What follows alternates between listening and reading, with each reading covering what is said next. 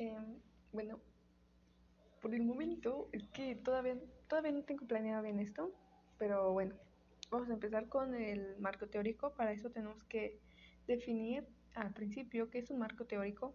Ya que tenemos definido lo que es un marco teórico, nos vamos este, con los antecedentes. En este caso, este, antes de empezar con los antecedentes, quiero empezar con el tema, ¿saben?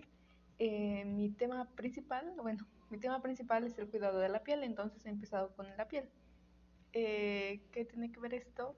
Eh, vamos a empezar con los, con primer punto, los factores que ocasionan el, maltrato de la piel, más que nada aparición de manchas, espinillas y, y todas esas huevas.